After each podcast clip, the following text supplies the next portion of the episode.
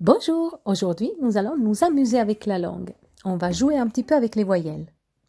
Je te propose de faire ta présentation, mais en utilisant seulement une voyelle. Par exemple, ma présentation normale est comme ceci. Je m'appelle Monica, j'habite à Morges et je travaille à Renon.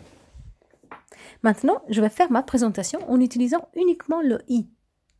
J'imipile miniki, j'habite mirge, trivi rinin. Voici les deux règles pour réussir cet exercice. Toutes les consonnes gardent leur prononciation originale. Tu ne dois pas changer la manière de les prononcer. Par exemple, dans mon prénom, Monica, si j'utilise uniquement le i, je le prononce miniki et non pas minici, même si la règle française dit que le i fait chanter le c comme un C de Céline et non pas comme un que de caisse. Toutes les lettres muettes restent muettes.